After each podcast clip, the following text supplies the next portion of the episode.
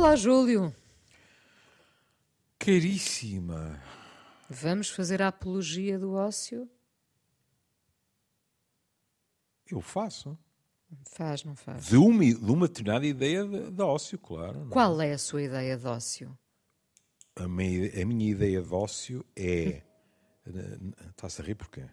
Não sei, porque estou com a vontade. É não fazer a ponta de um chave, não é? Pois, Foi o que pois. lhe passou pela cabeça. Foi, foi, foi isso. não tenho nenhum problema em não fazer nada, de nada, de vez em quando. Como é evidente, a não ser que esteja a dormir, não posso dizer aquela frase que nós empregamos, que é não estou a pensar em nada. Isso é uma impossibilidade. hum? Mas não fazer nadinha e, quiçá, estar numa quase sonolência e, portanto, poder dizer são pensamentos fugazes, etc., não sinto culpabilidade nenhuma. O que acontece é que, ah, para mim, o ócio é produtivo.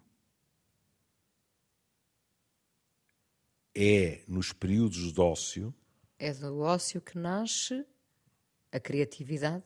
oh, por exemplo, não estou a dizer que não, não possamos ter uma ideia ah, extraordinariamente criativa enquanto estamos na nossa jornada laboral. Seria estúpido fazê-lo, é? Mas o ócio, que tem uma palavra que tem uma péssima reputação?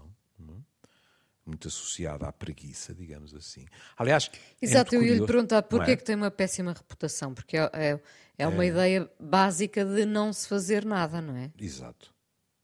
Exato. é? E aliás, as palavras são muito curiosas porque a Inês encontra muita gente que lhe falará do ócio como no fundo nós vamos falar hoje. Em contrapartida, já não encontra se a palavra for ociosidade. Ociosidade tem uma conotação mesmo, digamos assim, de não, produ não, não, não produção de nada. É um peso morto para a sociedade. é? Agora, ócio, desde logo gostaria de lembrar, que vem do latim e, segundo fui descobrir, com uma raiz indo-europeia que significaria estar bem, digamos assim. Mas ócio é oposto, em muitos trabalhos, ao negócio. Dizendo o quê? Que enquanto o ócio está ligado ao trabalho intelectual, o negócio está ligado ao trabalho que está relacionado com a necessidade de subsistência. Não é a mesma coisa. E se Quando- quiser, Diga. só isto. Esta, esta forma diversa de encarar, eh, nós podíamos pensar assim: ah, não, mas então os antigos, todos eles pensavam dessa maneira. Não é verdade. Eu fui ao, ao velho Google e um Oh, homem não, como. foi, não foi o Dr. Google? O doutor Google tem razão. Ah, Peço desculpa pela falta de respeito. Depois foi. Séneca disse assim: o trabalho espanta os vícios que derivam do ócio. Isto é uma visão, eh, eu diria, eh, maioritária, de certa forma, não é? Em contrapartida, Goethe disse assim: escrever é um ócio muito trabalhoso. Muito bonito, não é? É, Trabalhar Porque- durante o ócio. Porque aí eh, está associado o prazer durante a escrita, não é? É, e o trabalho que ela dá, não é? Pronto. Sim. Quem, e a Inês sabe isso, não é? Quem já olhou para uma folha de papel ou um ecrã em branco não é? e experimentou aquela sensação desta cabecinha não sai nada, não é? Sabe bem como isso pode ser angustiante. Bom, tudo isto porque há um texto, na minha opinião, muito bonito, Pois é. né, de Robert Louis Stevenson, na Apologia do. Ócio, não é? Sim. que se chama A Capacidade. Logo aqui é gato escondido com o rabo de fora, não é? A capacidade para o ócio. O que quer dizer que nem todos têm Aí essa está. capacidade, não é? Aí está, aí está. Aí Quer ler? Quero. Vamos a isso. Veja, o excesso de atividade na escola ou no colégio, na igreja ou no mercado é sintoma de uma vitalidade deficiente. Enquanto a capacidade para o ócio implica um apetite ecuménico e uma vigorosa identidade pessoal. Esta frase é uma delícia. Apetite ecuménico. A pessoa pensa assim, mas é de mim? Ou ecuménico é uma palavra, um adjetivo que eu ouço sempre em contexto religioso. Religioso, pois É muito vulgar. Mas, no fundo, o que ecuménico quer dizer é global, para o mundo inteiro. E o que ele está a dizer é que no ócio há um apetite por tudo no mundo. Hum? Enquanto quem está só focado na escola, no colégio, na igreja ou no mercado, é como se tivesse palas, digamos assim. Os seus horizontes são muito mais estreitos. E ela acrescenta uma vigorosa identidade pessoal. E existe uma classe de pessoas vulgares e quase mortas, é, é muito curioso, não é? Quase mortas. Quase mortas, é. sim. Que mal têm consciência de estarem vivas, exceto em pleno exercício de alguma ocupação convencional. Dá vontade de chamar com, com, com uma daquelas mesas de pé de cabra, não é? É, é assim que se diz, não é? Chamar Robert Louis Stevenson e dizer assim: olhe, aquilo que você falou são os workaholics. Pois, mas uh, uh, sim, agora, agora, agora temos nome para eles, não é? Pois é, uh, pois é. Mas eu, eu, eu sorrio e rio bastante uhum. com este texto, porque eu consigo visualizar as pessoas de, de quem ele alegadamente no abstrato fala, não é?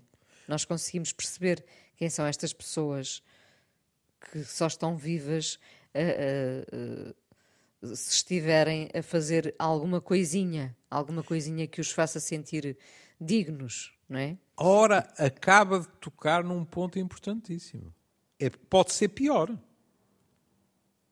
Há pessoas que estão exclusivamente focadas em ocupações que nem sequer as fazem sentir vivas. Estão completamente alienadas. Ah, pois, porque infelizmente, é? de facto, há gente que, é. que, tem trabalhos muito difíceis, não é? Exato. Mas que também já estão de tal forma. Agora. Ai, estes neurónios a enferrujarem e a de tal forma formatadas que não é muito rico em termos de português. Mas estão de tal forma condicionadas que já nem sequer lhes passa pela cabeça o sonho de saírem daqueles carris. Pronto. É um dia a seguir ao outro, seguir ao outro, a seguir ao outro. Um bocadinho e agora é muito engraçado. não é? Vivem um é. bocadinho anestesiados. Sim, sim. sim. sim. Até é por defesa, até por defesa, não é? Isso aí já é Mademoiselle Inês a estender a armadilha ao psi. E eu caio de cabeça. Eu não sou pessoa é verdade, É verdade. Às vezes é por defesa. Às vezes não. Mas, e se calhar voltaremos ao tema, às vezes nós mergulhamos de um modo violento e exclusivo num tipo de atividade, porque, e agora permita-me que eh, deixe vir à tona a minha formação profissional, porque pressentimos que se olharmos em redor, ou pior ainda, para dentro de nós, não vamos gostar do que estará à nossa disposição e vamos ficar angustiados. Hum. E então mais vale manter as palas. Tem toda a razão. Olhe, há pessoas a quem não chega a trabalhar de segunda a sexta. Levam o trabalho para o tempo de ócio. E se não levam trabalho, inventam trabalho. Sim. É? Porque... De maneira a que nada uh, entre por essa brechazinha chamada Exato, ócio, exato, não é? Exato. Que possa, de alguma forma, desorientá-los. Exato. Em vez de lhes dar prazer, Sim, sim, sim. desorientá-los. Ah, É. isto, isto será outra linha. É porque há pessoas que têm medo do prazer. Também. Também. É claro que não podemos esquecer outras pessoas que neste momento estão a levantar o dedinho e estão a dizer assim: Vossa Excelência pode ter a deformação profissional que quiser, mas é um psiquiatra de meia tigela. Porque alguns de nós também levam trabalho para o fim de semana e inventam trabalho porque se sentem tão sozinhos que preferem fingir que têm que estar ocupados. É verdade. Mas também aí há vários grupos. Há aqueles que por isto ou por aquilo não conseguem conviver, ter uma vida de relação, e há outros que poderiam, e na minha opinião deveriam, esforçar-se um pouco mais para que isso acontecesse. E lá está mais uma vez o trabalho como escudo protetor, não é? É verdade. As é tais verdade. pessoas que dizem eu não tenho tempo para uma relação amorosa. Olha, Que se deixaram absorver por completo Hum. pelo trabalho, não é? Que engraçado. Isso trouxe-me em Associação Livre uma, uma, uma frase e uma estratégia de vida, um plano de vida, que hoje em dia ouço muito menos, mas que se ouvindo, que era eh, eh, gente jovem que dizia essas coisas do amor só depois de acabar o meu curso. Não quero distrações. Aí, aí eu percebo, havia um objetivo, não é? Isso Hum. é diferente. Havia uma meta e depois dessa meta, sim. eh, n- Isso não é quer verdade, dizer que, mas- que não fossem pai, fintados pelas surpresas que a vida Era o que eu ia dizer, pai, metade deles, não é? Não cumpriram a estratégia claro, de vida. Pois claro, pois Essas claro. coisas acontecem. Ora bom, e então ele diz: levem um destes indivíduos ao campo ou numa viagem marítima e vereis como anseia por regressar à secretária ou ao gabinete. O raio do homem, às tantas, tinha-se tinha especializado em psiquiatria mais depressa do que eu. Porque isto que para ele é uma intuição e, e provém seguramente da observação é rigorosamente verdadeiro. Olha, Há não pessoas que não escondo até. sabem o que fazer com o tempo livre. É. É? com, com a ideia de não ter o- obrigações, as tais metas, eh, horários. é? Há pessoas que ficam perdidas por não terem um horário para cumprir. É. E, e- e dos dois exemplos que ele dá, posso lhe dizer que esta da viagem marítima é catastrófica, sabe? Porque a pessoa sente-se enjaulada. Porque ou é um milionário e manda vir um helicóptero, não é? Ou então tem que esperar que se chegue a um porto. Para, não poucas vezes, de um modo literal, fugir. Eu já lhe contei isso. Daquelas pessoas, por razões óbvias, em geral homens, hum, que pegam na família, eh, pegam no automóvel, saem para, para o Algarve, por exemplo, ficam um dia ou dois. Já vi casos em que voltaram na mesma, no mesmo dia. é? Mas ficam um dia ou dois e depois vêm-se embora para o trabalho porque aquilo começa a ser uma angústia terrível. Conheço casos. Conheço casos de, de, de- Ouvi já desabafos de gente, casais, Hum. casais eh, cujos filhos já, já abalaram de casa há algum tempo, não é? E que foram de férias e que chegaram ao sítio, sítio eh, relativamente paradisíaco e, e era entediante. E vieram-se embora dois ou três dias depois. Entediante porque, porque também eles, eh, repare também, depois aqui há outra questão que é a Pois relação, há. não é? Eh, eles não eram suficientes para se animar um ao outro, não é? Se calhar alguns desses casais, se tiverem ido em grupo de amigos, aguentam-se. Pois claro. Pois. É por isso que os psis têm por hábito, não é nenhum truque, Mas é algo que nos diz muito perguntar aos casais: olha, diga uma coisa, e, e, como é a sua vida, como é a vossa vida social? E quando os casais dizem, uh, não de um modo explícito, mas se percebe que só saem em grupo, uma pessoa perguntar, e, e, e só os dois?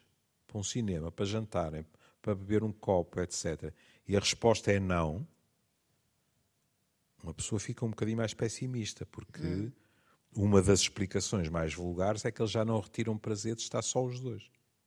Isso é No sinal. fundo, eu vou propor aqui, uh, talvez seja esta a ideia que me vai tornar uh, rica e famosa, ah. uma, uma, empresa de, de, de psis uh, que hum. estejam sempre disponíveis para acompanhar um casal destes, um casal onde, em que a, a monotonia se instalou, e, portanto, um cinema, um jantar fora, umas uhum. férias, são algo uh, infernal e, portanto, o PSI estará ali para dialogar uh, com o casal entediado e tornar aquelas férias, aquele momento de prazer, um verdadeiro momento de prazer. O que é que acha oh, desta oh, ideia? Oh, o, oh, o, psi, o psi vai consigo. Nem tem que ser. Isso é um bom, é um bom slogan. Não, não tem Júlio, se, se quiser juntar psi. nesta sociedade. Sim, senhor. Mas não tem sequer que ser um psi. Vamos ser transparentes. Vamos. Qual é a válvula de segurança deste programa? É nós termos a companhia da Joana e do João. Então é assim, Joana nós temos sempre a certeza que não estamos a deitar o outro pelos olhos. Então é a Joana, Jorge e o João Carrasco que nós vamos mandar com os São casais os enviados.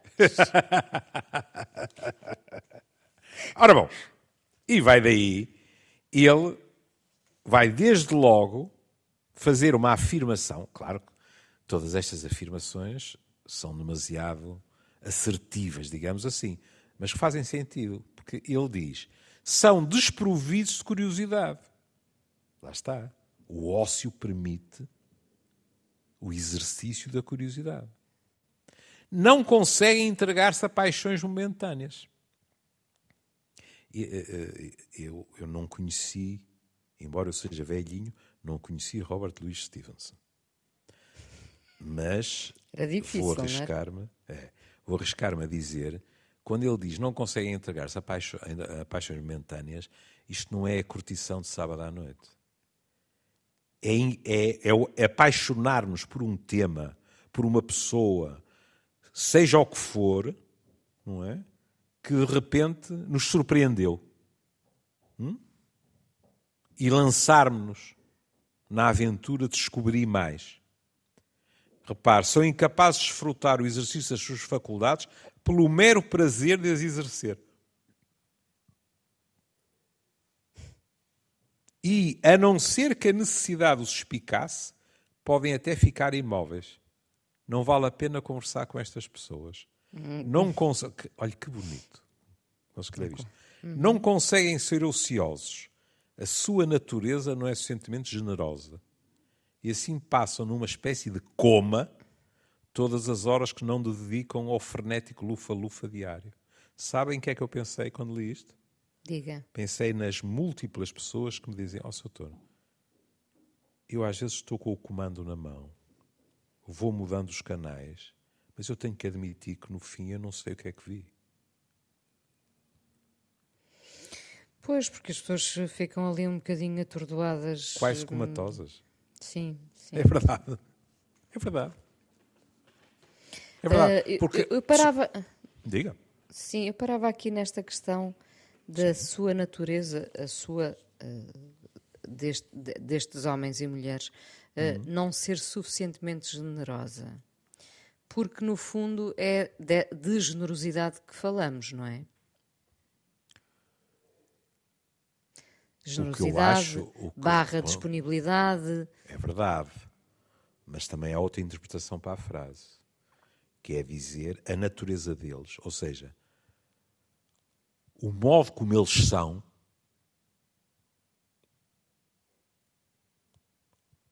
aquilo que lhes está dentro, não foi generoso.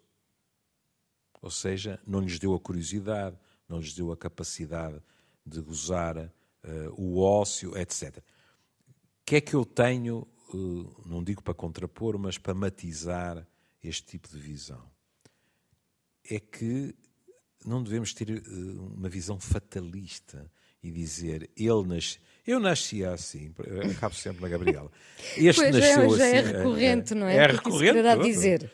Isto diz bem a influência que, que aquela telenovela teve em nós. Em nós, em nós é, todos. Em todos.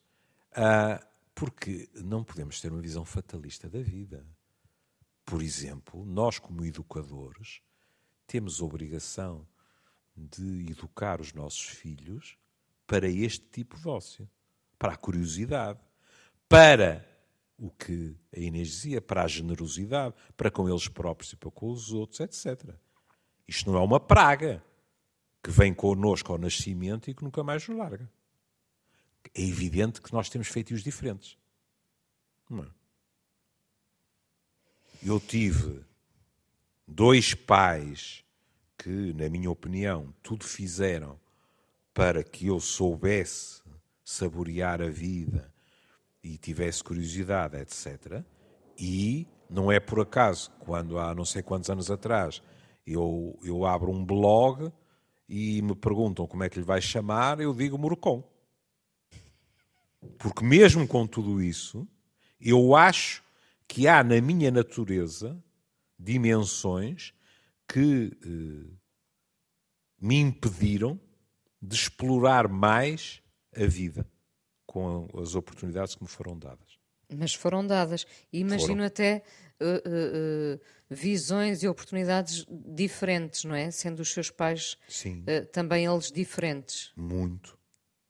Muito, em termos de origem, em termos de, das dificuldades que, que tinham atravessado. Meu pai não tinha atravessado dificuldades nenhumas, era um, era um homem da média burguesia portuense. Minha mãe vinha da classe operária lisboeta e, por junto e atacado, fez a terceira classe. Era preciso trabalhar para pôr comida em cima da mesa, não é? Ainda por cima, tratando-se de uma rapariga, não era sequer um homem, não é? E, portanto, tinham experiências de vida muito diferentes, que se notavam à légua. É? Já lhe contei como, muito antes de, não vou dizer todos, mas eh, cada vez eh, vejo mais pessoas fazerem isso com a maior das naturalidades, não é?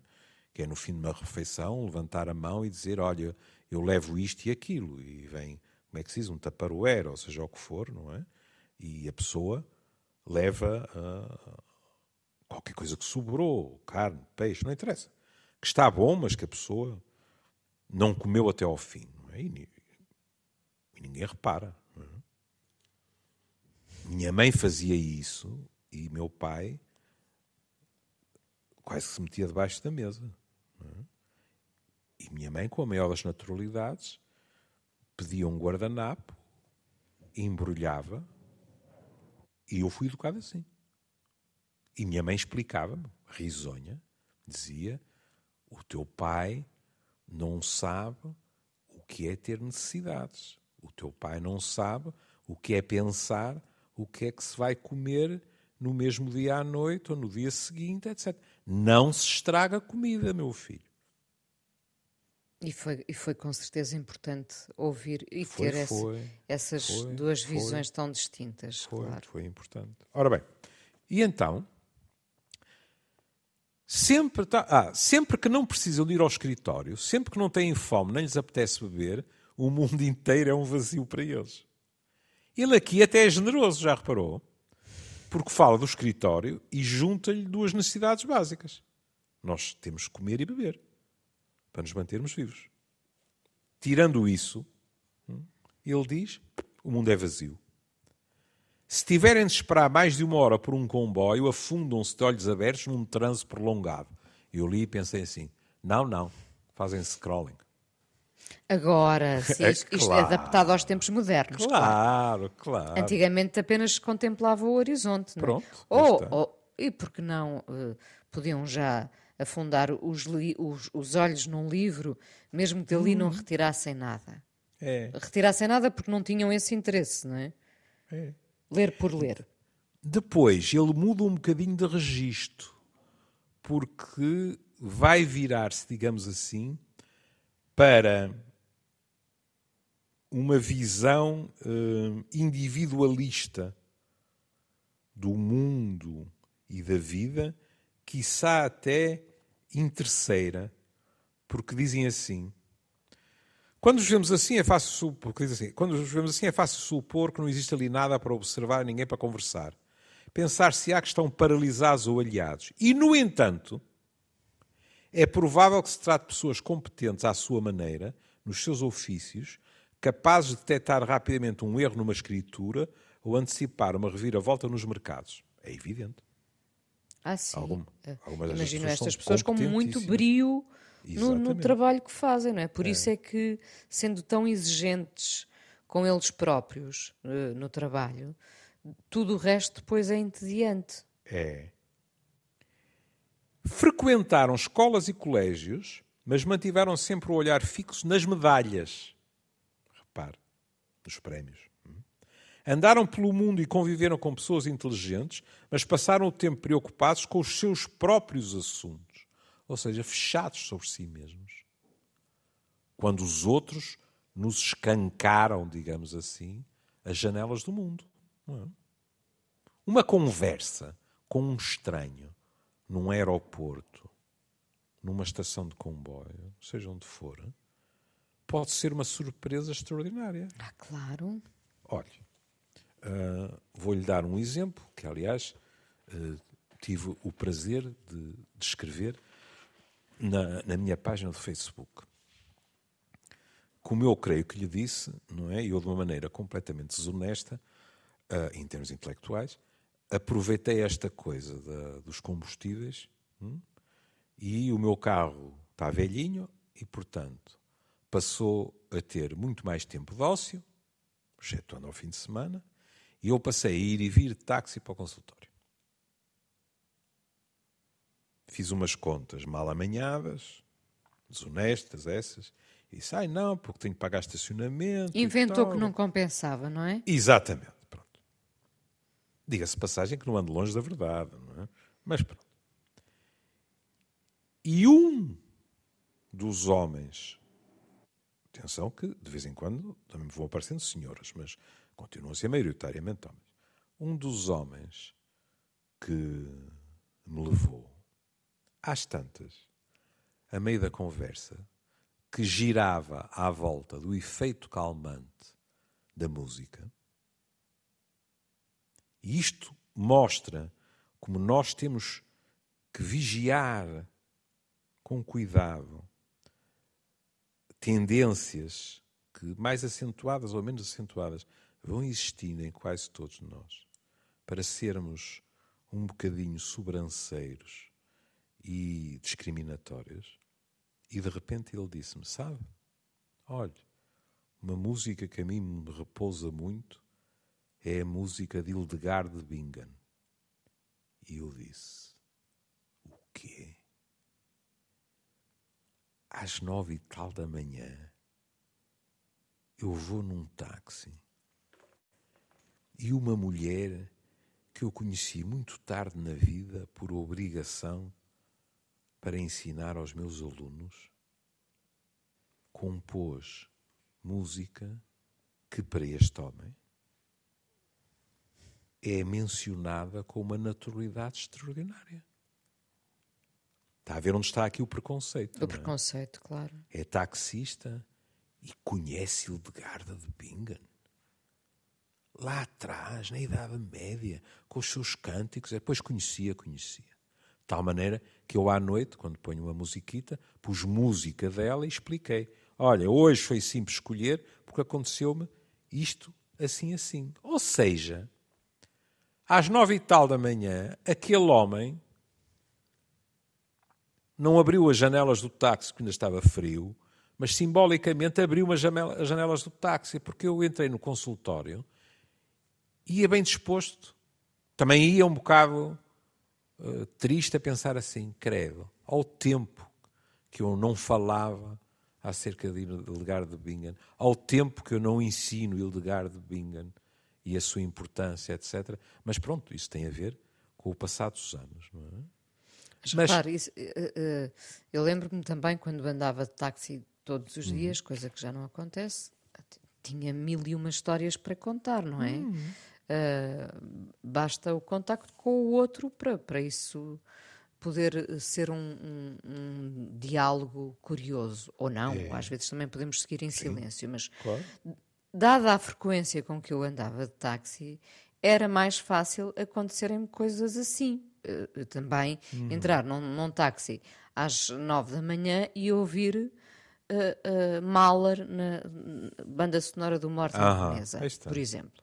E lembro-me, e, e, várias histórias contei eu sobre táxis e taxistas e as pessoas diziam assim, mas eu não percebo como é que a ti te acontecem este tipo de coisas. E eu pensava, acontecem porque eu ando todos os dias de táxi, pois. não é? é as pessoas que apanham um táxi de vez em quando têm uma ideia estereotipada do que é uhum um Sim. táxi ou um taxista. É Ora, verdade. o mundo é muito mais rico que isso. E eu arrisco-me a dizer, posso estar a dizer mais neiro, eu arrisco-me a dizer cada vez mais porquê? Porque cada vez eu encontro mais taxistas que fizeram uma data de coisas diferentes antes. Sim, sim, exatamente. E têm pois um é. mundo riquíssimo de experiências. Exato, claro, exato. claro. É. Mas há um preconceito. Ah, claro, também. Ora bom, ele diz: como se a alma humana não fosse já demasiado pequena, encolheram as suas ainda mais com uma vida inteira de trabalho e pouco ócio. E agora veja a questão da esperança média de vida. E assim chegam aos 40 anos.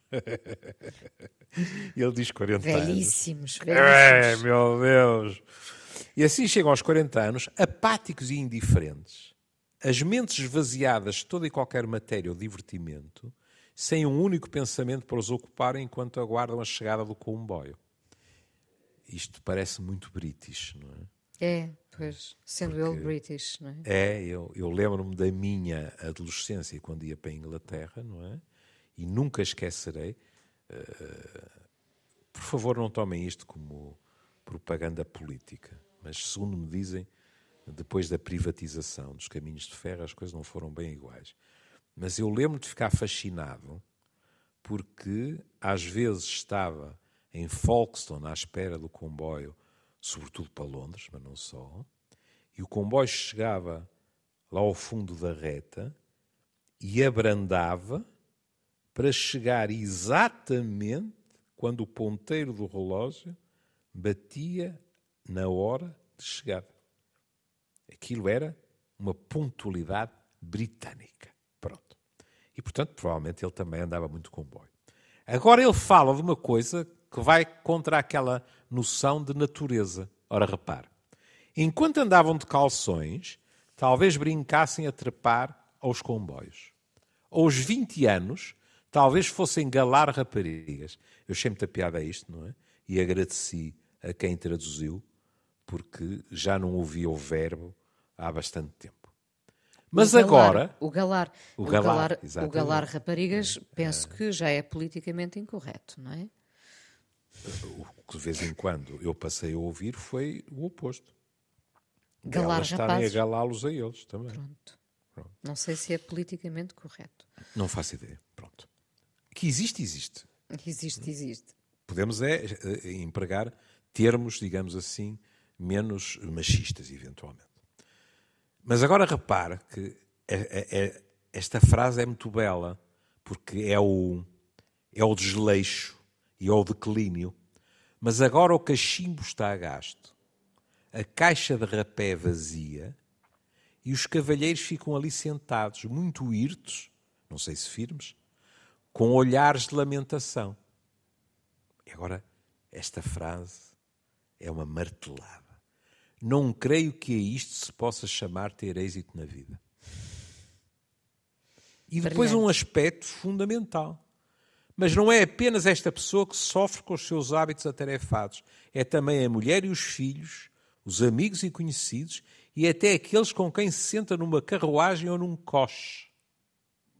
A devoção perpétua ao que o homem considera o seu trabalho só pode ser sustentada negligenciando todas as outras coisas. E não é de forma alguma uma certeza que o trabalho de um homem seja a coisa mais importante. Muito bem. Era aqui que queríamos chegar, não era? É, é. Ninguém está a negar a importância do trabalho. Agora, ser a coisa mais importante, implicando o desleixo, nem vamos falar do ócio, o desleixo dos outros, da família, dos amigos, etc., isso eu recuso-me a aceitar. Não acha que há cada vez menos gente a considerar o trabalho a coisa mais importante das suas vidas? Acho. Acho, porque as pessoas também foram uh, ficando mais esclarecidas. É? E quando se discute a semana dos quatro dias hum. de trabalho, é precisamente para dar lugar ao ócio. É. Eu não percebo muito bem. E, e para virmos depois mais felizes de trabalhar. Porque Pronto, o ócio... eu não percebo muito bem. Posso estar a ser, uh, quiçá, até espesso ou deselegante. Ou as duas coisas ao mesmo tempo. Eu não percebo muito bem o horror que isso desperta em algumas mentes. Porque se alguém cumpre as suas tarefas em quatro dias, e não estou a dizer começar às oito da manhã e acabar à meia-noite, hum? pronto.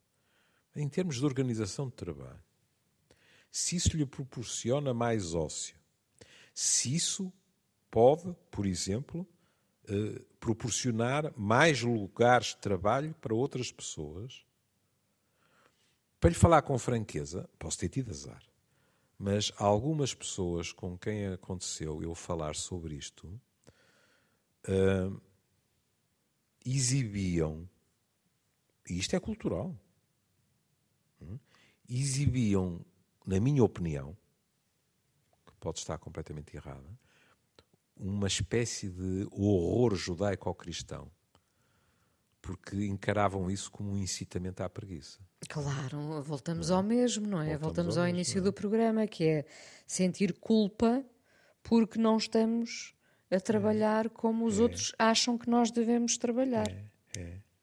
Esse, o problema são sempre os outros, não é? é eu lembro de pensar assim: seguramente houve pessoas que pensaram isto quando se passou a ter fins de semana. Não houve sempre fins de semana. Foi preciso haver luta para isso. Pois claro. E agora há gente que ficou horrorizada com experimentar semana, nem é preciso a semana, quatro dias, com certas formas de flexibilização do trabalho, etc. Não é? é, é acho que é até mais forte do que elas, porque mesmo sem se fazer a prova, elas são contra. E acho que isso tem muito de, de, de judaico-cristão, digamos assim. É? Ora, eh, nas questões do trabalho, eh, eh, se calhar já estamos mesmo a terminar, não é? Estamos, estamos. estamos. Nas questões do trabalho, não é só estar a pensar em semanas de quatro dias. Há mil e uma formas de flexibilizar o trabalho, há mil e uma formas de que para que os trabalhadores, a todos os níveis, se sintam mais autónomos, mais importantes, como agora se diz, mais empoderados, e tudo isso se traduz em maior satisfação no trabalho e em maior produtividade é bom termos a noção que quando os patrões exploram estas vias, não estão a fazer caridade, nem estão a ficar pobres. Pelo contrário, grande parte das vezes estão a melhorar a capacidade daquilo que são as suas organizações laborais. Fica a promessa que, se avançarmos para a semana dos quatro dias, nós continuamos uh, a fazer o amor é à sexta. Porque é um prazer, é, é quase ócio, não é? Está bem. Fazemos do campo. Fazemos do campo, de um, sim. De um cruzeiro. Olhando os lírios do campo enquanto Exatamente. a passarada é. vai chilreando por, por ali. Pois é. É claro que um cruzeiro, como temos pouco tempo, não é? É para aí que é. Vamos para aí que é Almada ou Seixal e voltamos, não é? Pronto. Cruzeiro não me seduz. Não? Eu confesso, não. Vamos ter que ficar pelo campo. Eu também Pode não. Ser? Nunca fiz nenhum. É. Mas, credo, tenho pessoas que me uh, fazem descrições magníficas Maravilhosas, claro mas, claro mas, eu acho que me sentiria claustrofóbico. Mas não é para as minhas águas. Não é para as é. minhas águas. Pronto. Ai, que, que petit jeu de mots charmant. Foi, foi. Não foi? Por falar em prazeres, eu. Uh, sim, cuidado, é, Inês Maria. Sim, sim. Eu Inês gosto. Maria. Eu vou cuidado citar o nosso com amigo... o precipício não dar um passo em frente. Não, vou citar o nosso amigo Anselmo Borges. Ah. Acima de qualquer suspeita. Só Acima bebo duas coisas: suspeita. água e vinho muito bom. Pronto. Ah, bom, tá bem. O que eu tenho à minha frente é uma garrafinha de água para molhar a palavra, como muito bem diz a minha mãe. Pronto. E posto isto, com esse, com esse cenário idílico de um dia estarmos a fazer o amor é no campo, um, vamos ouvir os Divine Comedy, que eu muito gosto, hum. com esta canção Something for the Weekend. Uh, para ocuparmos o fim de semana. Para as pessoas que têm medo do fim de semana, uh, pronto, aqui está. Something for the Weekend, Divine Comedy. E nós voltaremos amanhã com, com alegria, com esta alegria que nos caracteriza. Que nos caracteriza? Já fala em meu nome? E se eu disser que não estou a ler? Isto é uma coisa, pá. Isto é pior que o matriarcado. Eu estava a convencer-me a mim isto própria. É, isto é, é isto é... Não, desculpe, desculpe. Isto é claramente uma intenção abuso de, de controle, é de abuso de poder. De abuso de poder. Ah. Eu, eu, vou, eu vou ter uma conversa com o João, porque estes, estas quatro pessoas vão ter que fazer, como é que se diz? Um brainstorming em relação ao funcionamento do programa. Muito bem, muito bem. Um beijinho. Um beijinho para todos e cá estaremos amanhã. Hello. Ooh.